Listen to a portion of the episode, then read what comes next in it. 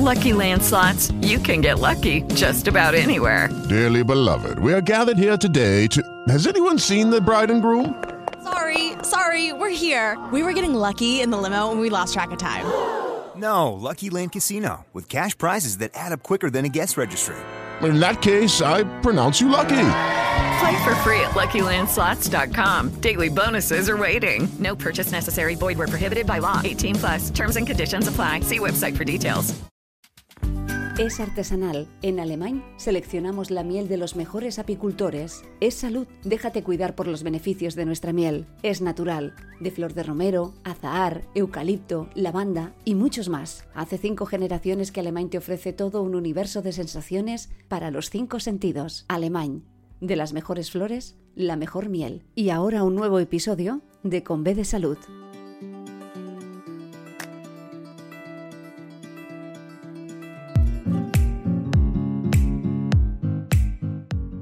Hola, bienvenida al podcast Con B de Salud. Sí, con B.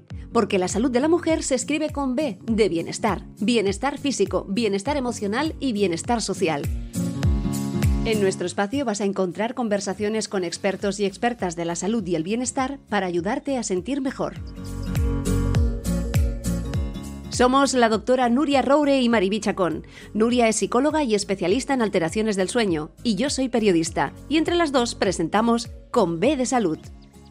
Nuestra invitada es doctora en biología, especializada en genética. Su trayectoria profesional y académica la ha desarrollado entre Barcelona, Edimburgo y Oxford, catedrática de genética de la Universidad de Barcelona y delegada del rector para la divulgación científica. Y actualmente está investigando enfermedades minoritarias que afectan a la retina. Tiene más de 100 artículos científicos publicados.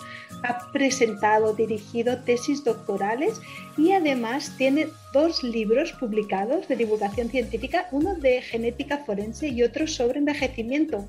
O sea que Mariví, tenemos hoy aquí un montón de temas sobre genética para hablar que yo creo que hoy sí que sí se nos queda corto este episodio.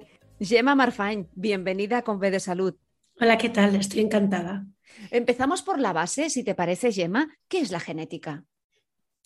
Bueno, la genética, la definición del libro, ¿eh? es el estudio de cómo se transmiten los caracteres. Y decir, bueno, ¿y eso qué quiere decir? Bueno, básicamente lo que quiere decir es eh, entender, comprender por qué de plantas salen plantas, eh, por qué los descendientes de dos gatos son gatos y de las personas somos personas. ¿no? En el fondo es comprender cuál es, como habéis comentado, nuestra esencia, cuál es nuestro manual de instrucciones. Entonces, seguro que los que nos están escuchando van a pensar, esto del ADN a mí me suena, porque la gente habla del ADN continuamente, ¿no? Eh, no tienes los genes para hacer esto, o estos son mis genes, qué bien que los llevo, ¿no? O em, yo qué sé, cuando estaba Messi en el Barça, es que Messi tiene ADN Barça. Y la gente utiliza ADN en, en todas las frases, como quien dice, pero ¿qué quiere decir eso? Bueno, lo que estamos en el fondo interpretando es que existe una información y que esa información tiene que ser leída, tiene que ser traducida para constituir un organismo. Entonces, nosotros, los que nos dedicamos a la genética, siempre decimos, es lo mismo estudiar una bacteria que estudiar una planta que estudiar un humano, en el sentido que el ADN es el mismo en cuanto a bioquímica. Lo que es distinto es lo que está dentro codificado. Nosotros tenemos un lenguaje, el lenguaje está hecho de, letras y, todas las personas que hablan castellano tienen las mismas letras, pero evidentemente no habla igual de bien ni escribe igual de bien alguien que está aprendiendo que una persona que sea un poeta o un literato. Las letras son las mismas, pero la información contenida es muy distinta. Bueno, pues eso es lo que estudia la genética. ¿Qué es esta información? ¿Por qué es distinta en una bacteria, en un gen de bacteria, que en un gen nuestro. Y entonces se trata de averiguar qué nos hace distintos y a la vez qué nos hace iguales. Y si nos centramos en la genética humana, ¿no? y muchas veces hablamos de nuestro ADN, sí. ¿hasta qué punto nos puede determinar nuestra genética? Porque eso muchas veces lo hablamos, ¿no? Eh, eh, la manera de ser, por ejemplo. ¿Qué tanto por ciento puede tener una carga genética y qué tanto por ciento pues, es cultural, de aprendizajes? Bueno, aquí depende de la característica que estemos eh, estudiando o mirando. Entonces, la genética está detrás de todo, o casi detrás de todo, ¿sí? De cualquier característica que pensemos. Eh, cuando nosotros eh, estamos hablando de genética decimos, bueno, depende de qué miremos. Si tú, por ejemplo, tú miras de qué color es el iris de tus ojos, de qué color son tus ojos, eso está muy determinado genéticamente. Y tú a lo mejor dices, hombre, a mí me gustaría tener los ojos de color azul, pero resulta que los tienes de color marrón. Oye, te pones una lentilla, no se pueden cambiar, porque tus genes, y no uno, sino varias variantes distintas que has heredado de padre y de madre, determinan ese color de ese iris. Y no lo puedes cambiar, eso es muy genético. Hay otras características en que la genética es muy importante, pero el ambiente también es muy importante. Por ejemplo, la altura o el peso corporal. La genética es muy importante, pero el ambiente también. Miremos la altura, que quizá eh, van a ver mejor el ejemplo, quienes nos están escuchando. Eh, al final, las variantes que tú has recibido, esos genes que tú has recibido de padre y de madre, determinan en qué rango estás. Si estás en el rango de ser más bajito, más mediano o más alto. Y es un rango, es como un abanico, pero en lugar de tenerlo todo completo, te quedas con una parte del abanico y el ambiente, que quiere decir cómo te has alimentado, si no has padecido infecciones, yo qué sé, como la polio antes, eh, si pues has tenido todas las vitaminas que correspondían, si haces ejercicio físico, pues dentro de ese abanico estarás dentro de tu parte de abanico lo más alto posible. Y si las cosas no te han ayudado tanto, pues estarás lo más bajo posible. Pero ¿qué pasa?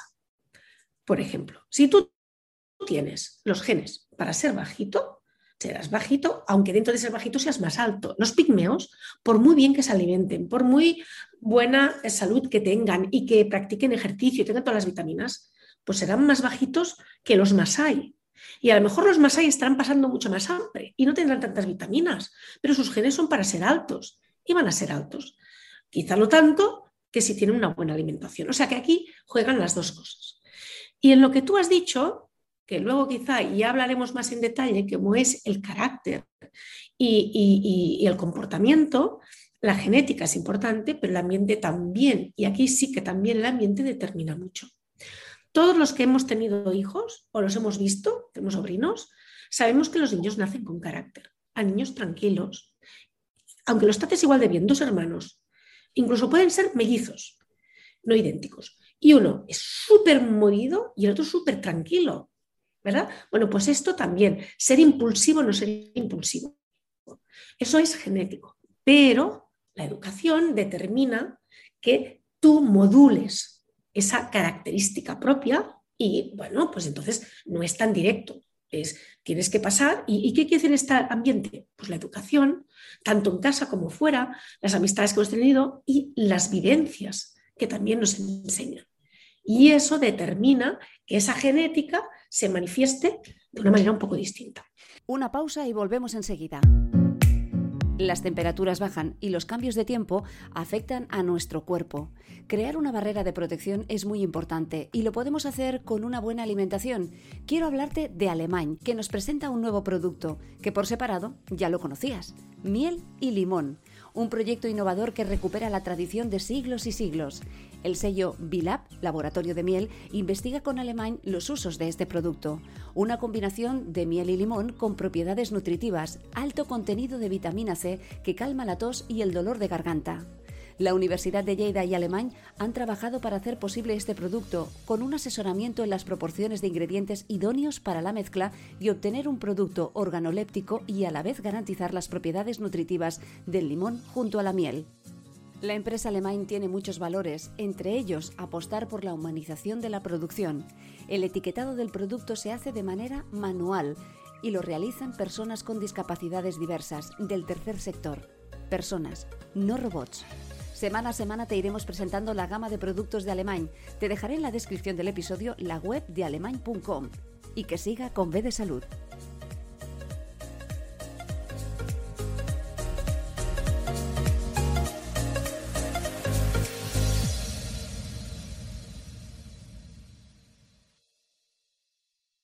Gemma, vamos a, eh, nos estás hablando de muchísimas cosas. Yo, estoy, no paro de tomar notas a ver si nos va a dar tiempo de poder hablar de todo. Pero mm, ya en el momento que, estás embarazada, ¿quién predetermina el sexo de, de, la criatura? ¿El hombre, la mujer?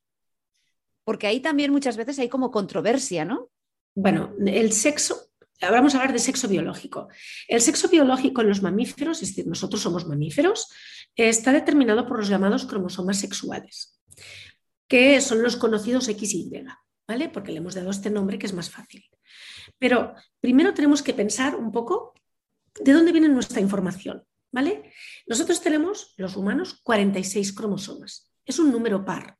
Y es un número par, como el de todos los mamíferos y todos los organismos que son de reproducción sexual, porque padre y madre aportan igual cantidad de información. O sea que tenemos 46 cromosomas, pero en el fondo tenemos 23 parejas. Entonces, estas parejas tenemos que del 1 al 22, los ordenamos, los cromosomas, del 1 al 22, la aportación de padre y de madre es la misma en cuanto a información. Puede cambiar las letras que hayan dentro, pero la información que hay, los genes que hay, son los mismos. Entonces, yo de los cromosomas 1, uno de mi padre y uno de mi madre. Cromosoma 2, uno de mi padre y uno de mi madre. Hasta el 22. Y luego llegamos a los cromosomas sexuales. Y entonces lo que aportan padre y madre es distinto. Las hembras de mamífero tenemos dos cromosomas X, X y X, y tienen el mismo número de genes y el mismo tipo, uno de padre y uno de madre. ¿eh? Pero, ¿sí? Los varones son X y Y. ¿Qué quiere decir que los varones son X y Y? Que cuando ellos reparten en sus espermatozoides, reparten un cromosoma 1, 1, 2, 1, 3, un 4, un 5. Y cuando llega la cromosoma sexual, como tiene un X y un Y, pueden poner el X o pueden poner el Y. Si ponen el X, como las madres en sus óvulos solo ponen X, pues será X y X tendrás en principio sexo homogamético, que se dice, es decir, femenino. Si pusieran la Y, como la madre solo puede poner un X, será X y y tendrás un hijo eh, de sexo masculino. ¿Vale? Pero esto que es así, eh, hay veces, hay veces pocas y poco frecuentes, pero puede suceder. ¿Qué es lo que pasa? ¿Por qué el X determina mujer y el Y con el X determina hombre? Bueno, porque en el, programa sexual por defecto en un embrión, en los mamíferos es ser hembra. O sea que tú tienes un X y tienes uno o tienes dos, es serás hembra. Y solo si tienes un Y, porque hay un gen maestro. Hello, it is Ryan, and we could all use an extra bright spot in our day, couldn't we? Just to make up for things like sitting in traffic, doing the dishes, counting your steps, you know, all the mundane stuff. That is why I'm such a big fan of Chumba Casino. Chumba Casino has all your favorite social casino style games that you can play for free anytime, anywhere with daily bonuses. That should brighten your day a little. Actually, a lot. So sign up now at chumbacasino.com. That's chumbacasino.com. No purchase necessary. BGW. Void were prohibited by law. See terms and conditions 18 plus. Un gen, uno, que manda mucho, que está solo en el Y, que manda a otros que están en otros cromosomas para determinar el sexo masculino. Entonces, si tienes el Y, este gen maestro, este gen que manda más, para ser hombre, pues determina que puedas obtener sexo masculino. Seguramente alguien de los que nos oye, que está más o menos interesado, dirá, oye, pero yo he oído hablar de gente que es XY, pero que son mujeres. Sí, porque si este gen maestro no está funcionando correctamente, si ha desaparecido porque ha mutado, eh, entonces es igual que tengas el Y.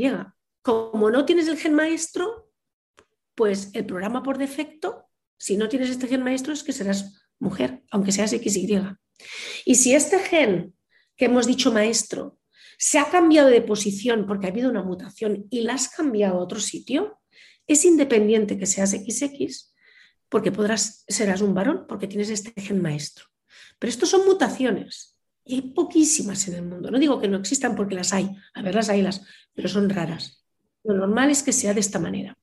En cuanto a sexo biológico, ¿eh? que es distinto de género. Y ahora que hablamos del sexo biológico, eh, Muchas veces se, ha hablado de poder elegir, ¿no? de poder elegir el sexo de, la, de nuestros hijos. Gema, te pregunto en este caso, ¿tú crees en qué, en qué momento estamos en que podamos elegir el sexo de nuestros hijos. Y lo pregunto ya no tanto por una cuestión de si me gustaría más tener un hijo o una hija porque ya he tenido, sino también a nivel de que sabemos que hay ciertas patologías que a lo mejor se heredan más a un sexo o a otro y pues hay mujeres que a lo mejor han tenido ciertos eh, abortos porque pues, genéticamente les está viniendo un sexo femenino y a lo mejor está transmitiendo esta enfermedad ¿no? que no transmitiría en un masculino quizás. ¿A qué nivel eh, de ética, entiendo que estamos hablando de un tema de ética, estamos en este momento?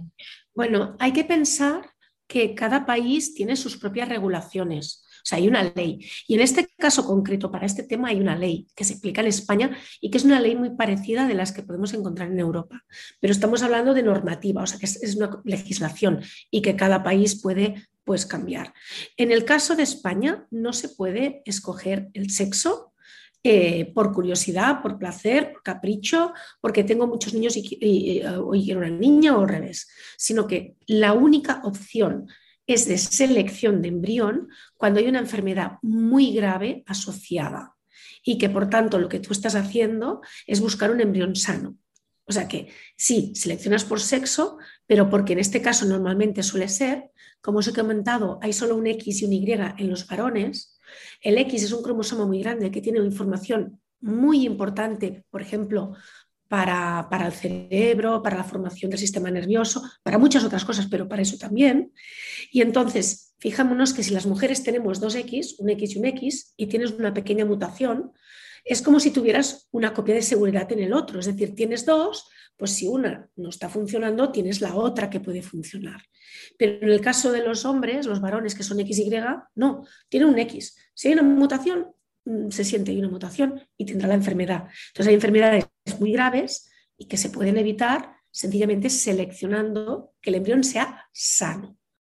Es muy importante que, esa diferencia de que vamos a buscar un embrión sano, no que tenga sexo masculino o femenino. Claro, lo que pasa es que en muchos casos va unido una cosa con la otra, pero lo que determina la ley no es por, por el sexo, sino para que el embrión no tenga esta enfermedad tan grave. Y, se puede también eh, determinar para otras patologías que no sean hereditarias en cuanto a, gen, a gen, por ejemplo. Bueno, si es gen, es hereditario, ¿vale? Porque por eso se llama genética y gen. A nivel sexual, de género, quiero decir. Claro, claro. O lo que pasa es, y eso sí que es importante, y es lo que es el ADN, lo que, está, lo que hemos heredado, ¿sí? Es nuestro manual de instrucciones. Y este manual de instrucciones hay dos cosas importantes. La primera, que se tiene que leer cuando toque. Eso es como cuando uno quiere comprar estas piezas de tridimensionales súper difíciles de puzzle. Tienes que seguir por orden todos los la manual de instrucciones porque si lo haces a ojo, como es tan complejo, siempre te descuidas cosas, no funciona. Hay que leerlo cuando toca. Esta leer cuando toca, ¿sí? Eh, está gobernado en buena parte por la epigenética, que es una palabra que habréis oído y que es muy importante porque regula cómo y cuándo los genes se expresan. Esta información genética está funcionando. Y esta epigenética tiene mucha relación con el ambiente. El ambiente hace que haya zonas que epigenéticamente eh, queden reguladas como para que no se expresen, esa información no se manifieste y otras que sí. La epigenética es muy amplia, tiene una parte que sí que está muy programada, pero hay una parte que depende del ambiente y el ambiente está determinando si sí o si no. Por eso hay diferencias entre las personas, incluso dentro de la misma familia, que hayan heredado a veces una misma mutación. La epigenética puede determinar. Eso por un lado. Y luego hay otra cosa que a veces no pensamos, pero que voy a poner un ejemplo, lo vais a ver muy claro. Yo no sé si nunca habéis jugado a un juego de que, cuando eres pequeño que se llama el teléfono, en que dices una frase en el oído del otro muy rápidamente y muy flojito. Y la otra persona pues entiende lo que entiende. Y entonces se la pasa al de al lado y todavía va cambiando más. Y cuando coges al primero y al último no tienen nada que ver. Bueno, eso es lo que pasaría con nuestro ADN si piensas que empiezas en una única célula, cuando se une el espermatozoide del óvulo, tienes el cigoto, la primera célula. Imagínate cuántas veces tiene que copiarse este ADN para hacernos a nosotros que tenemos miles de miles de millones de células y se ha tenido que copiar. Entonces, copiamos 6.600 millones de bases de letras, 6.600 millones de letras. Es muy fácil que se cambie una u otra en algún punto. Entonces, eso es lo que nosotros llamamos que hay mutaciones que se forman somáticamente, es decir, cuando está replicando dentro de ese cuerpo para hacer más partes de ese cuerpo. Eh, la, naturaleza, eh, evidentemente, ha evolucionado para que se pueda arreglar, para que podamos corregir. Y eso se llama reparación del ADN. Y eso es súper importante, porque te permite corregir y volver a sustituir por lo que debería ser. Pero aunque tengamos estos sistemas de reparación, siempre se terminan incorporando mutaciones nuevas. Y esas explican, por ejemplo, que te salga aquí una peca y, o no te salga. O explican mucha gente seguramente que nos está viendo, el cáncer. El cáncer es un acúmulo de mutaciones en células de nuestro cuerpo que no han podido ser reparadas y que esas mutaciones hacen que esa célula no funcione correctamente. Entonces, si no funciona correctamente una célula, o envejece y se muere, o empieza a dividirse como si fuera un embrión, como si estuviera loca, y empieza a dividirse, dividirse, dividirse, y entonces hace un tumor. Y eso es debido a mutaciones somáticas, o sea, que se están dando porque, claro, es que tenemos millones de copias de nuestro ADN en cada una de nuestras células. Tenemos las copias de los 46 cromosomas. Entonces es fácil que en alguna haya cambiado. Y de hecho se dice que el envejecimiento en parte es por el acúmulo de mutaciones. La verdad es que nos has hablado ahora de, un tema como es eh, esas enfermedades como el cáncer, que, muchas veces son genéticamente, que están, hay una predisposición, cáncer de mama, cáncer de colon, que muchas veces mm, se suelen hacer y se adelantan las revisiones si tienes, eh, si tienes un familiar muy cercano que lo haya, que lo haya padecido. ¿no? Eh, hay una cosa que también me gustaría que explicaras un poco, porque al principio nos decías, Gemma, que se habla muy libremente del ADN. Y ya que nos has explicado la genética, ¿por qué no nos explicas un poco realmente el ADN, qué tipo de información tiene y mm, si utilizamos bien la palabra cuando la ponemos en cualquier frase? A mí me gusta que se utilice porque quiere decir que está normalizada. Al final los humanos eh, utilizamos nuestros recursos y de alguna manera pienso, hombre, si se utiliza quiere decir que es algo que está en la mente de todos, bien comprendido o mal comprendido, pero es algo que está presente en nuestra vida. Lo que quizá he hecho en falta es un poco más de conocimiento de qué es lo que implica el ADN, ¿no? Porque encuentras en la población dos personas muy distintas, que, no son científicos. Encuentras gente que se lo cree todo, es decir, sí, sí, me voy a hacer un análisis genético porque me van a decir tanto y cuánto y voy a saber casi cuándo me voy a morir y si voy a envejecer más y qué es lo que tengo que tomar para no. Por un lado, y por el otro el resto de gente que dice, no, no, el ADN nada, todo lo importante es el ambiente, o sea que tú no eres Messi, bueno, pues porque no te enseñaron de pequeño a ser Messi, cuando todo el mundo sabe que hay cosas que son genéticas y son genéticas, es decir, tú eres un genio de la música, te puede gustar la música, pero genios muy pocos y es genético. Y lo mismo pasa para ciertos deportes y lo mismo pasa para las matemáticas. Es decir, a ti te pueden enseñar y puede ser mejor, es hemos dicho, la genética determina dentro de todo el abanico una parte del abanico, pero claro, no tienes toda la disposición. ¿no? Entonces, el ADN para mí está continuamente presente en todo, me gusta en parte, pero también me gustaría que la gente comprendiera que todavía estamos muy en la punta del iceberg de qué es lo que está contenido, qué es esta información que está en el ADN. Entonces, para algunas cosas hemos avanzado mucho, por ejemplo, muchas enfermedades raras de estas minoritarias, como la fibrosis quística, como la distrofia muscular de Duchenne, como la hemofilia, que sabemos qué genes están implicados, qué mutaciones, y si lo sabemos, a lo mejor podemos encontrar la curación específica, precisa, es la medicina precisión, para curar exactamente esa información que no está correcta, y luego te encuentras que dices, ah, vale, pues si puedo hacer esto, también puedo predecir todo sobre mí mismo y todavía no sabemos lo suficiente. Yo no digo que no podamos, podemos predecir muchas cosas, ¿eh? pero quizá sin ser tan, como diría yo, ¿no? Eh, que nos lo creemos todo, tampoco ser escépticos, porque estamos avanzando a, años luz. O sea que si os explico ciertas cosas, os vais a quedar patidifusas. Pues nos queremos quedar patidifusas, Gemma. Bueno, mira, te explico. Vamos a hacer una cosa. Mira, y ahora mm, me estáis viendo, estoy cogiendo una botella de agua, ¿vale? Y yo estoy poniendo aquí mis labios, ¿vale? Cierro la botella y me voy. Y viene aquí alguien que no sabe quién soy, no me conoce, no me ha visto en la vida, coge esta botella, se la lleva al laboratorio y como habéis visto muchas películas forenses, sacan el ADN. Entonces dicen, bueno, pues voy a secuenciar todo el ADN de esta persona. Y aunque no conocemos mucho, conocemos bastante. Y pueden decir muchísimas cosas sobre mí.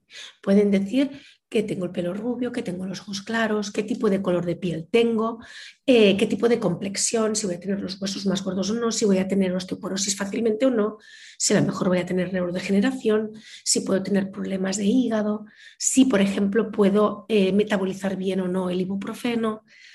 Judy was boring. Hello. Then Judy discovered chumbacasino.com. It's my little escape. Now Judy's the life of the party. Oh, baby, Mama's bringing home the bacon. Whoa. Take it easy, Judy. The Chumba life is for everybody. So go to ChumbaCasino.com and play over 100 casino style games. Join today and play for free for your chance to redeem some serious prizes.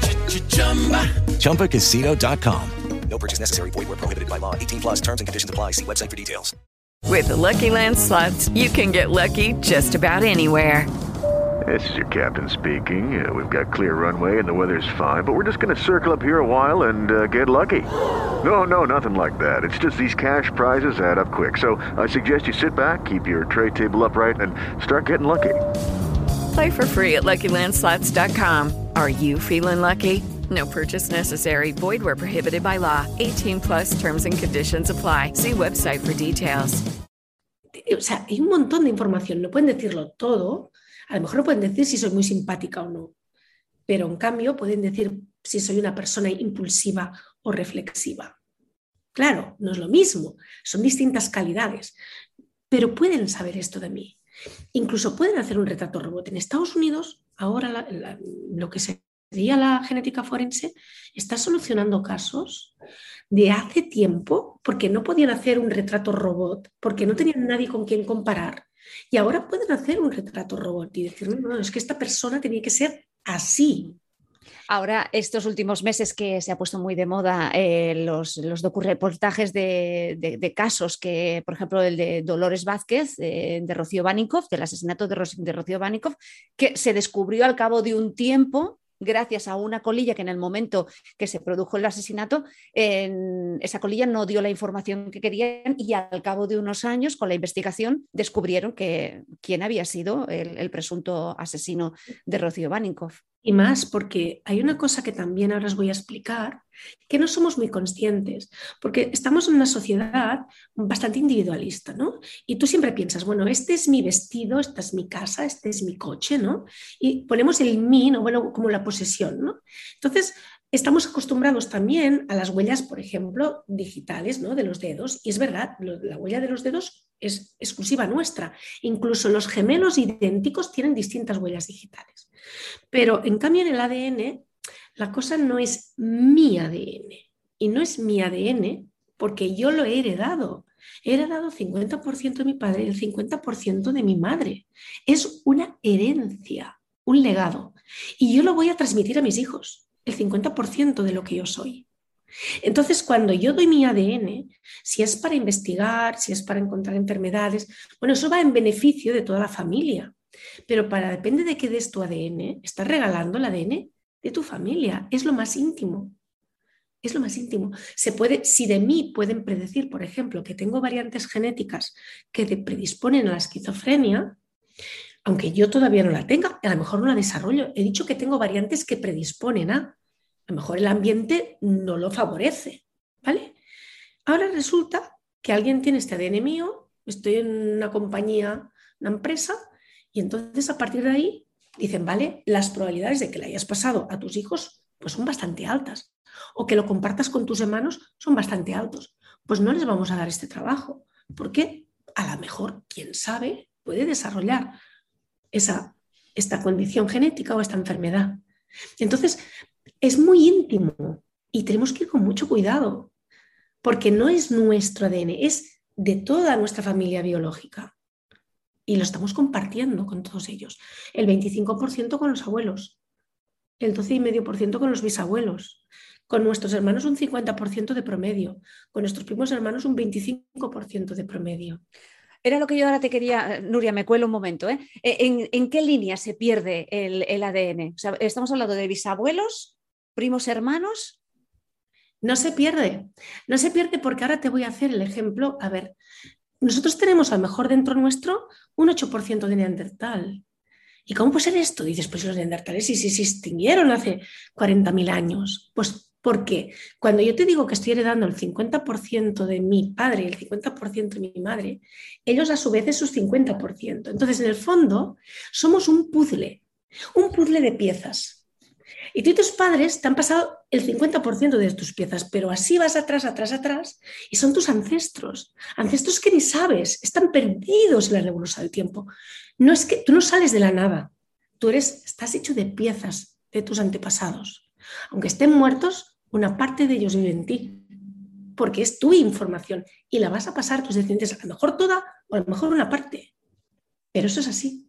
Entonces, cuando miras, por ejemplo, el ADN del cromosoma Y, que te he dicho, que va directamente de padre a hijo, hombre a hombre, el Y va directamente, cuando tú miras los Y de los hombres, ves qué ancestro han tenido hombre, hombre, hombre, o sea, el padre, el abuelo paterno, el bisabuelo paterno, paterno, paterno. Y entonces te encuentras con que en, el mundo de todo el mundo, y miras los Y de todos los hombres o de unos cuantos de los que se han analizado, y te das cuenta que el 8 por mil, o sea, de cada mil hombres de todo el mundo, 8 tienen el mismo cromosoma Y.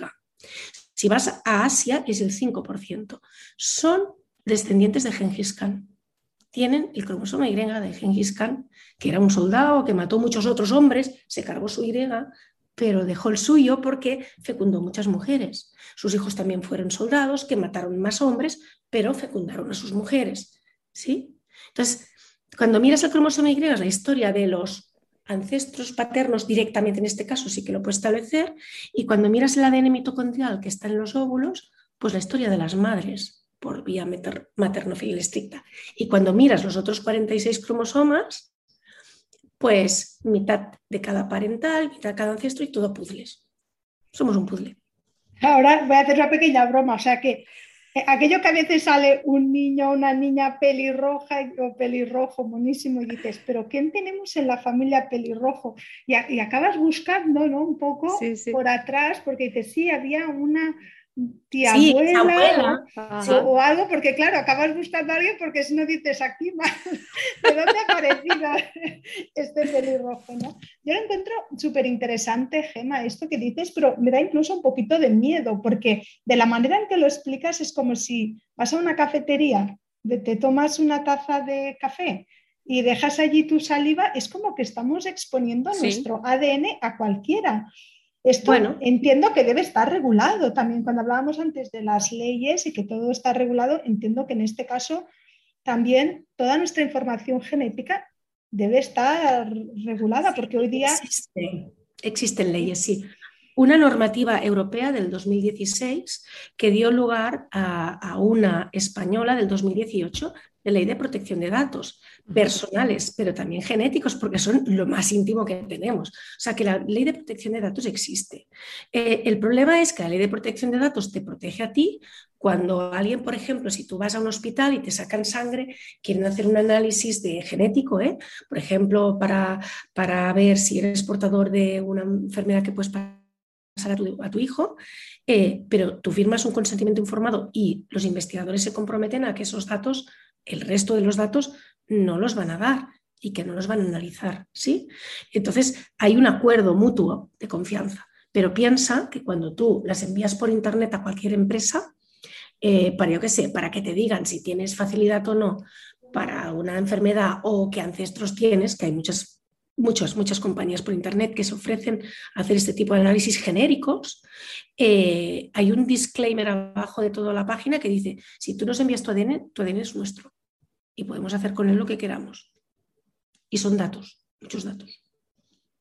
Bueno, es que claro, al final lo que mm. también cuando hablamos de Big Data, ¿no? que ahora es, está pues bueno, muy, muy en boga, al final lo que se quiere es eso, tener muchos datos de muchas personas para llegar pues, a, estadística para poder predecir un poco dónde irán. Pues, eh, claro, pero depende del objetivo, es, como todo. O sea, al final la tecnología no es buena ni es mala, es depende del uso.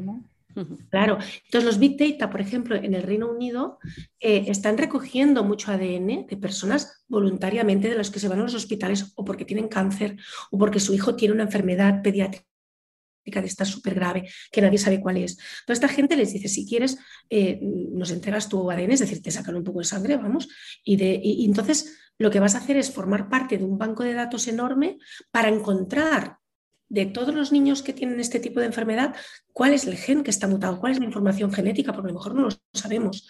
De toda la gente que tiene este tipo de cáncer de próstata, vamos a analizar a ver si encontramos las razones. Y entonces eso es un proyecto gubernamental. Y el uso es exclusivamente para, para la sociedad, es decir, para encontrar mejoras, para... Beneficio. Y sí, y la medicina de precisión, que es a donde queremos ir. Es decir, imaginaros ahora, tú, mm, a, lo mejor alguien que nos, está escuchando, pues tiene osteopenia, que es el primer paso antes de llegar a osteoporosis, y se, y se preocupa y dice, ostras, y ahora, bueno, no sé, ¿no? ¿Puedo tomar algo? ¿Puedo hacer algo? Y muchas veces te dan tratamientos, pero que tú ya estás en el proceso de... Si tú lo hubieras sabido a los 18 años, a los 15 años, que tenías variantes genéticas que te predisponían, igual hubieras tomado otras medidas preventivas. Eso es medicina precisión. Si tú, genéticamente te dicen, mira, tienes bastantes números, no solamente es que tengas tu madre o tu abuelo que tuviera, es que mm, has heredado unas variantes que te predisponen a, vamos a hacer que sea menor probabilidad o que en lugar de que te empiecen a tener osteoporosis a los 50, pues que sea a los 70. Eso es a lo que tenemos que ir, a una medicina para, para lo que nosotros necesitamos y un medicamento que nos vaya bien. Siempre nos quejamos de, mira, es que he tomado y es que me sienta fatal este medicamento, no me va bien, tienes que ir otra vez al médico, te lo cambian, te ajustan la dosis. Muchas veces es porque tenemos que el hígado procesa de una manera o procesa de otra, y esto es genético también. Depende de muchas cosas. Entonces, si pudiéramos hacer un análisis de sangre previo o el médico ya lo tuviera, como si fuera una ficha, eh, en este caso es para protegernos. Porque esto hoy día no se puede hacer, Gema. Eh, una cosa es que se haga, pero ¿se puede, ¿se puede hacer realmente? A ver, em, se hace poco en enfermedades raras, dependiendo de qué hospitales pediátricos te ofrecen este análisis genético del, niño, porque es crucial para saber cómo hay que tratarlo, si no, no tiene cura. Y también se aplica para algo que es más que la gente puede verlo más de cerca, en muchos casos, en muchos casos de cáncer. Porque el cáncer, como hemos dicho, tienes unas variantes que te predisponen, pero también luego las mutaciones. Entonces, tanto por análisis de predisposición, de has heredado esta variante genética que hace que pueda ser muy posible que tengas cáncer de mama, por ejemplo, como de los casos en biopsias, de ver en los tumores eh, qué mutaciones hay en el tumor, para ver qué mm, quimioterapia será la más efectiva, se está empezando.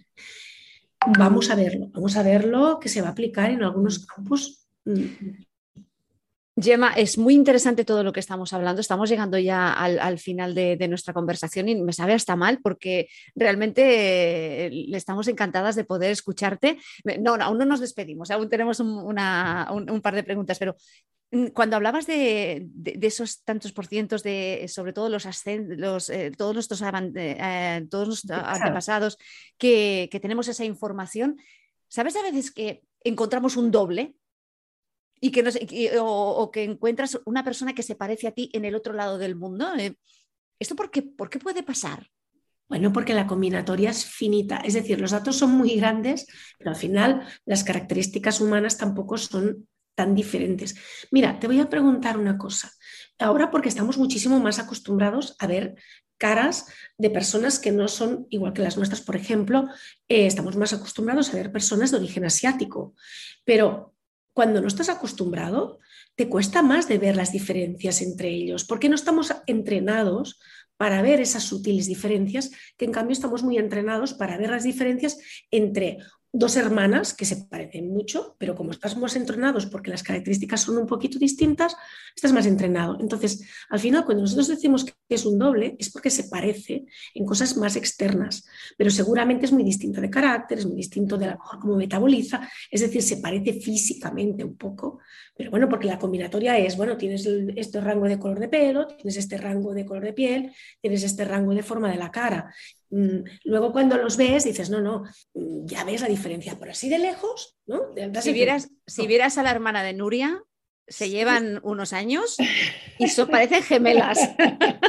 Bueno, piensa que comparten de promedio el 50% de sus entre hermanos, entre familiares, es más frecuente porque compartes mucha información genética. Mm, yo os voy, a os voy a enseñar una foto que solamente la vamos a ver nosotras, pero quiero, quiero que la veáis eh, así eh, por encima. Estáis viendo, sí, eh, no es mi hermana, la foto que estáis viendo un montón, es la hija de mi prima hermana. Yo con mi prima no me parezco absolutamente en nada y su hija y yo. Bueno, pero no quiere, la genética no quiere decir que siempre vayas pareciéndote a, porque como os he dicho, tenemos una copia de padre y una de madre. Esto, por ejemplo, aquello que habías dicho del, color pelirrojo es recesivo, es decir, tú si tienes una copia para tener el pelo pelirrojo y otra copia para tenerlo oscuro, lo vas a tener oscuro, no lo vas a tener pelirrojo, pero tienes esa copia allí. Entonces, dependiendo cómo se combine en los descendientes, y eso pasa igual para la forma de la nariz, para la forma de la boca, entonces, claro, dependiendo de cómo se combine, pues eso dices, hombre, pues que se parece muchísimo, claro, pero es que compartís genes, eso es normal, ¿no? Y Gemma, yo te quería preguntar eh, sobre el envejecimiento, porque el envejecimiento, como has comentado antes, parece que ya nos viene como muy predestinado genéticamente. Incluso yo he oído que el, largo de los telómeros es eh, que, ya nos, que ya nos predestinaba, es decir, si los teníamos más largos vivíamos más, si los teníamos más cortos vivíamos menos. Es decir, nosotros si nos hiciéramos un análisis de ADN, podríamos saber exactamente hasta cuándo podemos eh, vivir, porque no sé, yo creo que también influye mucho también en qué hábitos tenemos, ¿no? ¿Cómo llevamos no, claro, Es que ambas cosas es una mezcla de genética y es una mezcla de ambiente. Mira, las familias que son longevas suelen ser longevas, no una persona, suelen ser longevas bastantes personas de esa familia.